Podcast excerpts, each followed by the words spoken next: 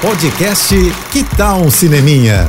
Dicas e curiosidades sobre o que está rolando nas telonas, com Renata Boldrini. E a franquia mais animada e colorida do cinema chega ao seu terceiro filme, Trolls 3, chega às telas, cheia de música e novidades, tá? Olha, já vou adiantando que os fãs do NSYNC vão enlouquecer com a participação deles no filme.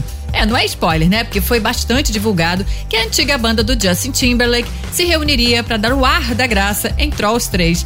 Quem é fã dos filmes sabe que o Justin faz a voz original do personagem Tronco. Agora, ele reúne os amigos de longa data da banda para uma divertida participação. Aqui no Brasil, também tem novidades no elenco de vozes. Larissa Manuela dá voz à personagem nova, a Viva, que é a irmã perdida da Pop.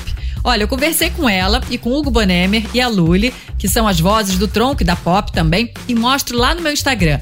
O filme, gente, tá uma gracinha. A história gira em torno do reencontro familiar, assim, de famílias que se reencontram, que se perdem, se encontram. E como de costume, traz uma seleção de músicas no capricho. Então corre para ver. Com ou sem criança, tá? Porque a diversão é para todas as idades mesmo.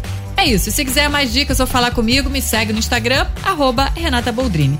Tô indo, mas eu volto. Sou Renata Boldrini, com as notícias do cinema. Hashtag Juntos pelo Cinema. Apoio JBFM. Você ouviu o podcast Que Tal um Cineminha?